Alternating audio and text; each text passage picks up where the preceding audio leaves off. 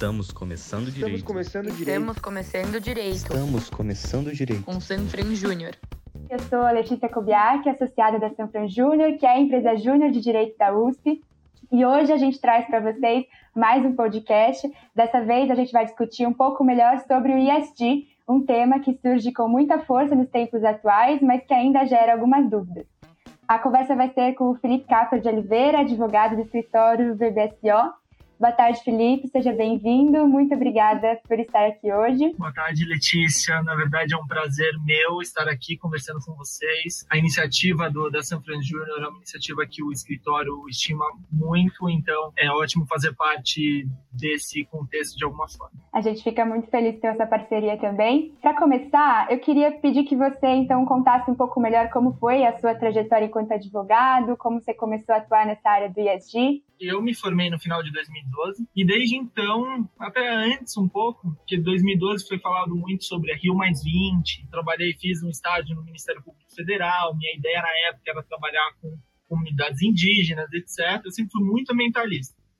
Mas, de alguma forma, eu acabei indo muito na linha de trabalhar em empresas, corporações, etc. E nisso, dentro de mim, ficou uma. Eu sempre tinha esse questionamento de caramba, como eu consigo aliar de alguma forma as questões ambientais a serem atendidas por essas empresas de uma maneira natural, de uma maneira que seja interessante a elas também. Desde então eu vinha pesquisando muito sobre, então pesquisava é, sobre ah, estímulos econômicos, uh, inclusive estudei os livros, etc., da professora Ana Maria nos deu, da, da São Francisco, e, e assim, muito focado assim, ok, acho que o, que o que move as pessoas de uma forma ou de outra é buscar... Uh, crescimento é buscar lucro, acaba sendo a motivação em muitos aspectos da vida eu pensei, putz, como é que eu consigo aliar, então, esse, essa, que é quase um item, é, é algo natural nas empresas, nas pessoas, de buscar o lucro, de buscar um crescimento, uma prosperidade, de certa forma, mas que, ao mesmo tempo, essa pessoa, essa empresa consiga olhar para o restante e o, ao que tem ao redor e, e não causar maiores problemas, mas assim, prestar essa atenção, mas de uma forma conjunta e não de embate que eu acho que são extremamente necessárias, as ONGs, etc. Mas a minha proposta era, era trazer mais a iniciativa privada da conservação do meio ambiente, verificação de certos estándares mínimos, enfim. E aí, agora em 2020 para 2021, que virou a chave, na verdade, com o conceito do ESG mais palpável e mais factível para as empresas aplicarem no dia a dia. Muito obrigada por compartilhar com a gente. Essa trajetória é muito interessante.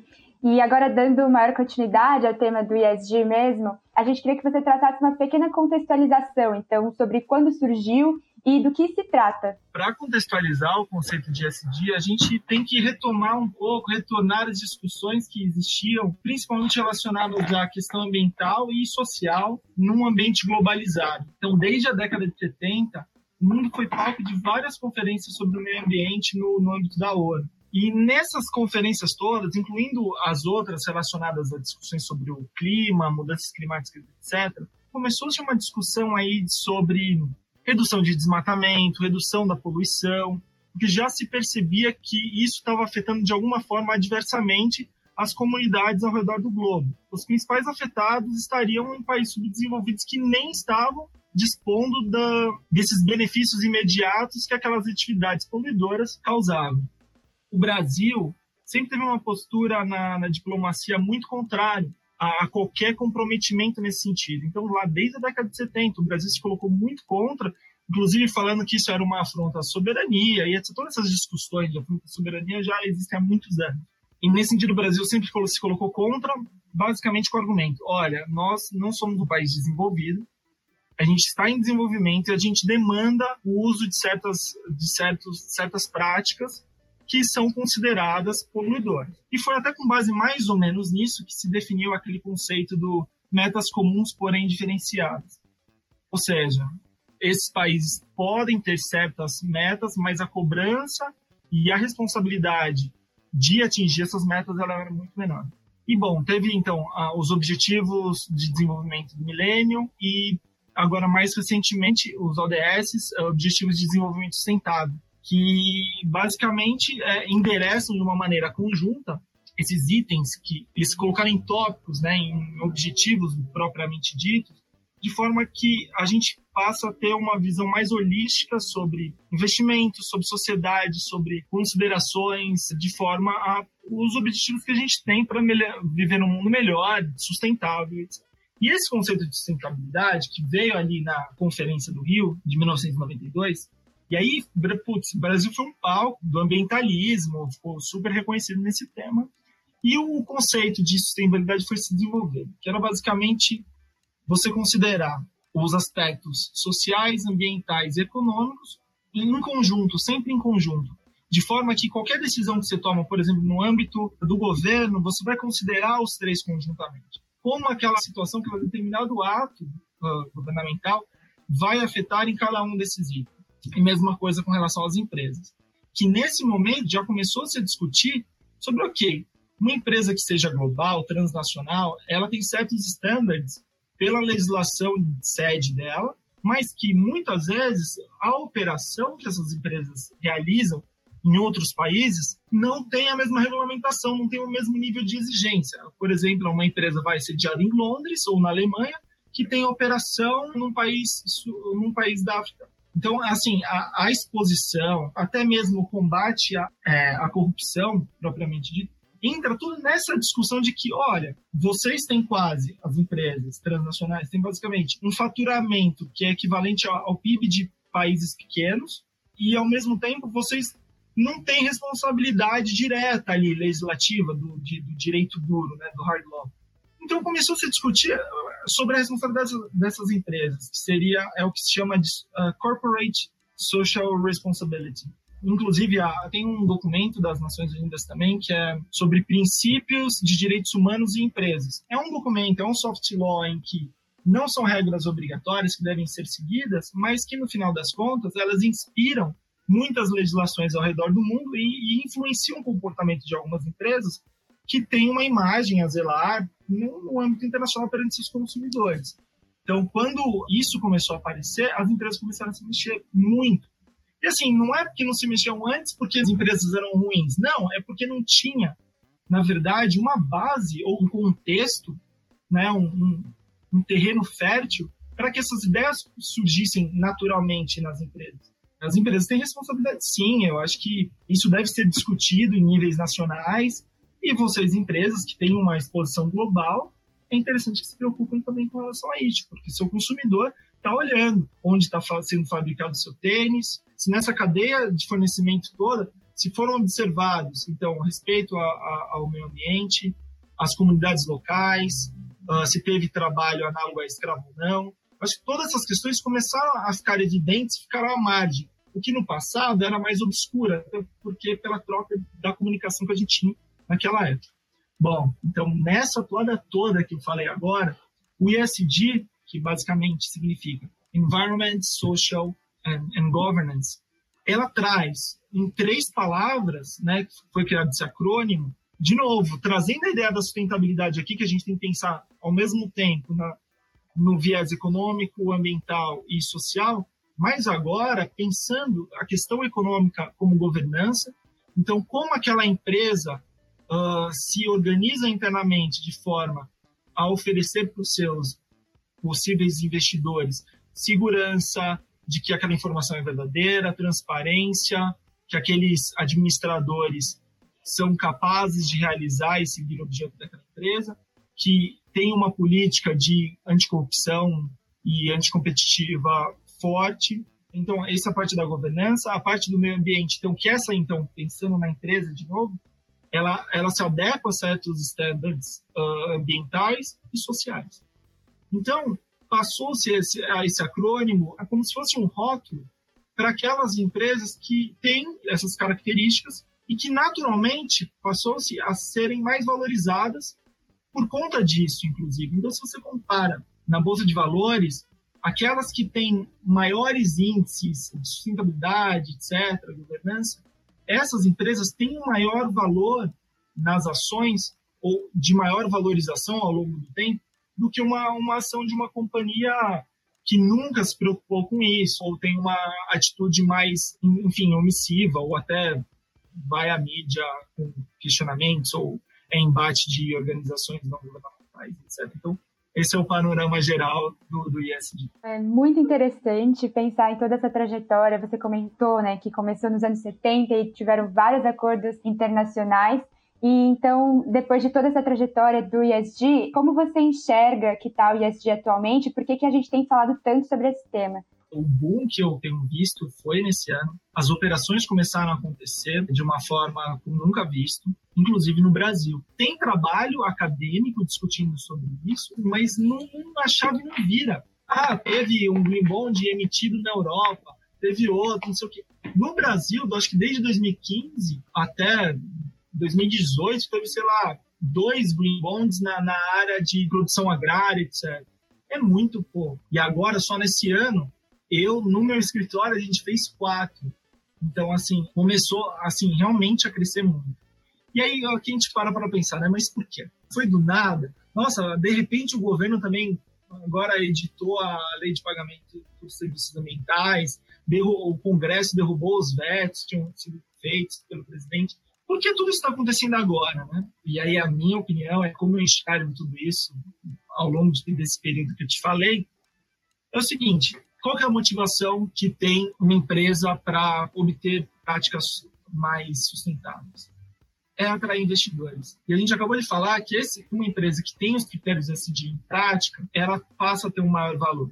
E o que aconteceu muito recentemente? Você vê várias gestoras, e aí eu vou dar o exemplo da BlackRock. BlackRock é uma gestora de ativos, tá? ativos financeiros, e que ela realiza investimento em diversas companhias ao redor do mundo. O Larry Fink é o CEO dessa, dessa, dessa gestora. Ele escreveu no começo do ano uma carta direcionada a todos os CEOs de companhias das maiores né, para as companhias eliminarem suas emissões de carbono até 2050. Como que essas empresas vão atrair esses investimentos, por exemplo, da BlackRock, tem mais de, tem mais de 8 trilhões de dólares sobre sua gestão. Como ela vai atrair o investimento para a empresa dela? Porque ela vai, em algum momento, o investidor vai pedir um relatório e ela vai ter que demonstrar. E foi muito engraçado. Que depois dessa carta, eu comecei a ver no LinkedIn várias empresas publicando os resultados socioambientais, que são as empresas mais sustentáveis do mundo, todas, todas porque é exatamente isso. Agora, o dinheiro só vai vir se a gente demonstrar que a gente atinge.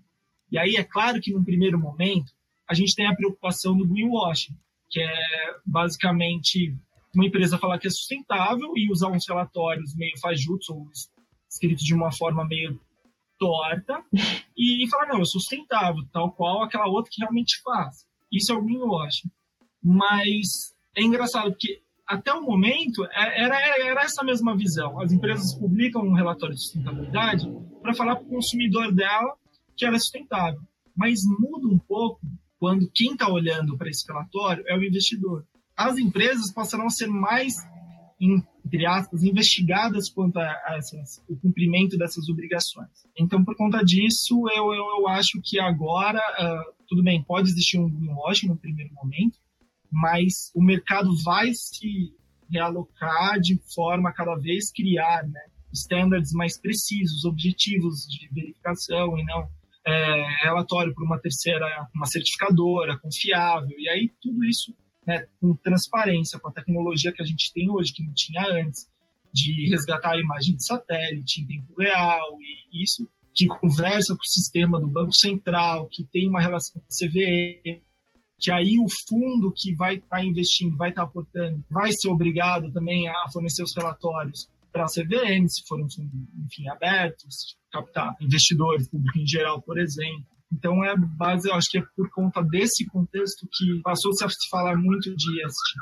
E aí, Felipe, pensando então atualmente, como é que você enxerga que a pandemia impactou nas práticas do ESG? É, isso é um outro ponto curioso, né? Porque se de um lado né, e aí eu vou falar a parte negativa primeiro. Se de um lado, com a pandemia, os órgãos ambientais, fiscalizadores, ou os órgãos, por exemplo, do Ministério do Trabalho, foram um pouco limitados em sua atuação enquanto agentes fiscalizadores, e aí isso pode ter motivado, de certa forma, algum descumprimento legal com relação ao desmatamento. Isso sim pode ter acontecido.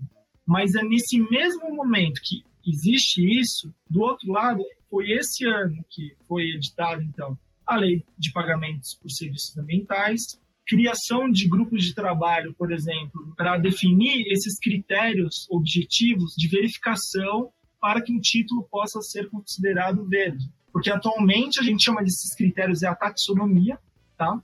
Tem uma definição de taxonomia que é utilizada pela parte avaliadora do, do ativo, mas o, o, o Estado, por enquanto, não tem nenhuma regulamentação nesse sentido. Mas os países da América Latina, se eu não me engano, apenas acho que o Chile e a Colômbia têm alguma coisa nesse sentido. E a gente já está caminhando nesse mesmo sentido.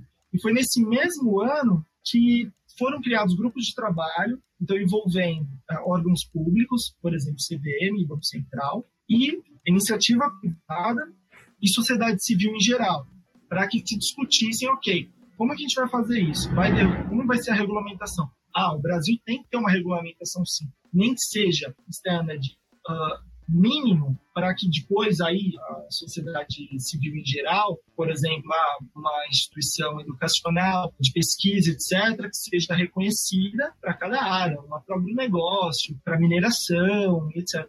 Porque assim a gente divide quais são os produtos que existem, quais seriam as taxonomias aplicadas, que muitas vezes são diferentes. E dentro da taxonomia existem várias espécies. Então, por exemplo, ah, esse produtor rural, por exemplo, esse cara tem a área 100% cumprimento da legislação, tem comprometimento de desmatamento zero, ou seja, ele não vai desmatar aquilo que ele já pode legalmente, ele vai ter um excedente aí que ele se compromete a não, a não desmatar. Enfim, é uma pessoa que está 100% de acordo, que aí, uma vez avaliados os critérios, ele estaria 100% de acordo, ele conseguiria emitir a soja sustentável dele, etc. Mas existe aquele outro também que ele, ele comprou uma área, mas ele comprou uma área que não estava 100% de acordo com a legislação. Então, o antigo proprietário, por exemplo, desmatou ilegalmente, tem uma multa ambiental ali sendo discutida, mas ainda assim ele tem interesse próprio em recuperar aquela determinada área. Mas, putz, esse cara ele não consegue acesso a crédito. Então, qual que seria a ideia? Ah, esse aqui não seria bem um green bond, mas é uma outra cor de bond que não seria assim tão pura, mas que vai fazer uma mudança. Que, por exemplo, ele pode se comprometer nos próximos dois anos a recuperar aquela área degradada. E aí, nisso, é, é, pode ser definido contratualmente. Então, isso tudo tem sido discutido agora, durante a pandemia. Então, a pandemia não parou. Inclusive, as reuniões acontecem, acho que até com maior frequência do que aconteceu antes. Então, por conta disso, eu vejo de uma forma bastante positiva. Embora a pandemia seja horrorosa e a situação do Brasil ainda pior, eu acho que, com relação a esse ponto, ao ISD propriamente dito, está acontecendo uma evolução. Muito interessante saber que o ISD, mesmo com todo esse fundo da pandemia, tem conseguido se desenvolver cada vez mais, especialmente no Brasil, né? E agora é uma parte um pouco mais prática, digamos assim, como é que essas empresas elas fazem para emitir os títulos com viés ESG e como é que elas se beneficiam a partir da emissão desses títulos? E também qual você acredita ser o, o potencial dos produtos ESG em comparação aos tradicionais. Então, em, perspectiva de crescimento de demanda daqueles produtos que têm o título da empresa ESG e os que não possuem. Basicamente, os títulos ESG, e aqui eu vou dar alguns exemplos para a gente já definir o que, que seriam os títulos ESG para essa discussão, seriam aqueles títulos emitidos no âmbito de mercado de capitais, que teriam aí algum fator que os tornassem verde, né, ou socioambientalmente corretos, mas não deixariam de ser os títulos tradicionais. Eu já explico um pouco pouquinho sobre eles. Os próprios títulos emitidos relacionados a pagamento por serviços ambientais. Então, alguma demonstração que aquela área florestal captura CO2 X toneladas por ano, isso é contabilizado, é verificado e essa empresa emite, que ela é dona dessas áreas florestais, emite esses créditos de carbono que vão ser negociados aí em alguma bolsa, que tem várias bolsas online agora sobre isso. Então, basicamente, acho que no conceito da lei de pagamentos por serviços ambientais é enquadrado tudo, inclusive a questão dos green bonds, tá? Então, quando a gente fala de títulos ESG, eu acho que já entra a definição de, de PSAs. Se eu não me engano, ainda na definição de PSAs tem alguma coisa com relação a questão social, apoio às comunidades locais, etc. Então, estaria englobada. Então, quando a gente fala de títulos com viés ESG, dá para fazer referência à lei de pagamento de serviços ambientais. Mas o que, que, seriam isso? Então, quando eu falo de ah, é área florestal que demonstra captura de carbono, isso claramente é um, é um título 100% novo, né? não tem relação com como era negociado nenhum outro ativo antes. Mas o que a gente tem, por exemplo, no mercado de capitais hoje, de, por exemplo, investimento para o agronegócio, para uma produção agrícola, que roda, tem várias etapas na securitização e chega no mercado que aí pessoas físicas podem comprar esses títulos, por exemplo. Qual que é a diferença, então, do tradicional? Então, uma letra de crédito do agronegócio ou um certificado de recebível do agronegócio que é adquirido atualmente, que não tem nenhum selo verde, e aí esse o Green Bond, que seriam esses mesmos títulos, só que a diferença seria que lá na produção ou na construção daquele imóvel ou com relação aos investimentos que estão sendo realizados nesse sentido, né, com esse fluxo, lá na ponta é avaliado se aquele, aquele lastro atende esses critérios que a gente tinha falado há pouco. Ah, atendeu? Putz, é uma empresa avaliadora, que emite uma segunda opinião, que fala explicitamente sobre, por exemplo, ah, essa indústria aqui, ela funciona mediante energia renovável. Aí ela testa o quanto isso significa de redução de carbono em comparação com o outro tudo isso é criado, então, um rol de requisitos que aí, ah, pô, essa empresa atingiu, esse produtor rural atingiu. Marca, ok, a empresa emite o, o, o laudo, que aí fica como se fosse uma transação ESG, uma transação sustentável. Então é isso, na verdade você pinta um título que era branco, você pinta ele de verde, basicamente é isso. E a diferença que tem? Ah, e como é que é aquele selo que tem de, dos orgânicos, por exemplo? Qual que é a diferença? Ou de uma produção sustentável, que tem lá do café sustentável, enfim, nesse sentido. Qual que é a diferença? É que essas certificações que constam no produto, elas são direcionadas ao mercado consumidor. Quando eu vou lá no mercado, eu escolho esse produto ao invés daquele outro, por conta desse selo. Agora é a outra ponta, uma certificação do Green Bond é na outra ponta, na ponta do investimento. Então, assim, como que se beneficiam? Vai ter a taxa de juros normal, entendeu? Eventualmente pode até ter uma diferença de juros um pouquinho mais alta para que faça sentido, eventualmente, é um investimento numa produção que vai ser sustentável. Então, pode ser mais alto, mas pode ao mesmo tempo trazer maior retorno. E aí, quando você fala, você me pergunta sobre ah, qual que seria a perspectiva disso em comparação, então, entre um título que é verde, um título que não é, ou um título mais ou menos verde, um título que não é, eu tenho a impressão que, aos poucos, não imediatamente, mas aos poucos vai começar a acontecer uma substituição. Se o produtor rural, por exemplo, não se adaptar, ele não vai ter mais acesso ao crédito. Se ele não tiver mais acesso ao crédito, ele não vai produzir. Então, ele tem interesse em produzir. Aquele benefício que ele tinha na cabeça dele do passado, de que se eu abrir essa área aqui, mesmo que seja legal, eu vou ter um retorno financeiro muito alto. Porque o risco da fiscalização é baixo. Se eu for fiscalizado, eu tenho 10 anos discutindo em juízo, se eu tomei a multa tiver que pagar, putz, na verdade a propriedade estava no nome de um laranja, cara, tem mil e uma formas de você evitar isso e se esquivar. Mas agora não, a partir do momento que ele não consegue o crédito, ele não consegue mais fazer nada.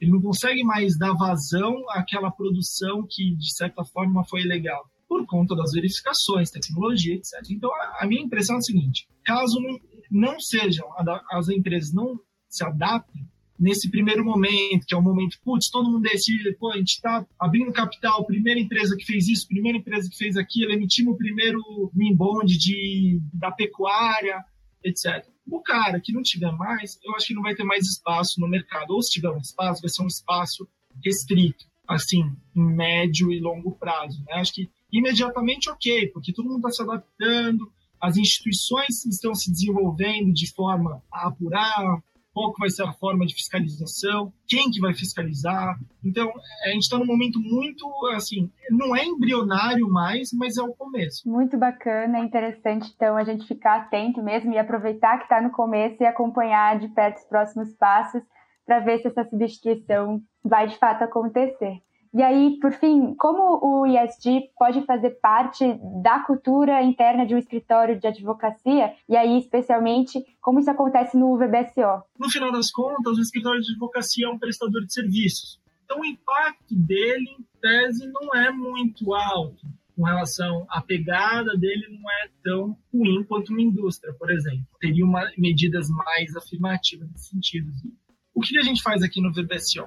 A gente criou um comitê de sustentabilidade para atender é, as questões sociais e ambientais sobre as quais a gente entende que a gente faz parte, eventualmente é, prestação de serviços pro bono, conhecimento de determinada comunidade que precisa de um apoio institucional, precisa de uma organização ou doações, a gente auxilia nesse item. Internamente, né, a gente tem as iniciativas de igualdade de gênero, a gente tem o programa do He4She, a gente apoia as comunidades LGBT também. E aí um outro ponto é mais ambiental, a gente tem monitorado qual que é a nossa pegada de carbono. A gente tem buscado aí parceiros para fazer a avaliação né, de qual que seria a, a, pegada de carbono do escritório. Agora, durante a pandemia, é um pouco mais complicada, né? até por isso que está um pouco em pausa esse ponto. Mas é, é, extremamente importante, questão de redução de plástico, de uso de papel, isso tudo a gente, a gente vem fazendo internamente. E aí isso muito com relação à, à parte social e ambiental. Aí no que se refere à governança, é, a gente tem uma governança, código de conduta, com valores e princípios que são compartilhados pelo escritório, métricas objetivas para avaliação, crescimento da carreira, consultoria, que a gente tem, inclusive, aqui para progressão na carreira. Né? Então, acho que são critérios de governança também. Então, e o mais importante de tudo, né? não adianta tudo isso existir, tudo está tá escrito em vários papéis, vários manuais, mas se a, os principais sócios não tenham uma atitude afirmativa nesse sentido. E isso é uma coisa que a gente vê muito no VBSO desde o ano passado. Eu vejo com muita clareza, assim, inclusive em comparação com outros escritórios empresas, porque a alta administração, os principais sócios, eles sim prezam por esses valores e eles não só prezam, como estimulam a gente a fazer isso e dedicar parte do nosso tempo para essas questões. Acho que é bastante bacana. Isso não deve ser privativo do BSO ou de algum ou outro escritório, mas que deve ser cada vez mais alargado, né? Porque, é uma, de novo, é o benefício para a sociedade. Então, aqui assim, não é só o benefício para o funcionário interno que está lá, que vai viver num ambiente mais saudável, mas que é interessante para a sociedade inteira. Muito obrigada, Felipe, por compartilhar com a gente como um escritório de advocacia pode adotar essas práticas ESG, como o VBSO tem feito. É muito interessante para nós do direito saber que temos escritórios grandes preocupados com isso, é muito bacana. E aí, para encerrar o podcast de hoje, agradecer em nome da Sanfran Júnior e todo mundo que nos ouviu até aqui, sobretudo ao nosso convidado. Agradecer por você dividir todas as informações com a gente, esclarecer um tema que é muito novo e ainda é um pouco claro, como você falou, aqui no Brasil ainda é algo muito recente. Muito obrigada, foi ótimo. Obrigado, Letícia, foi ótimo.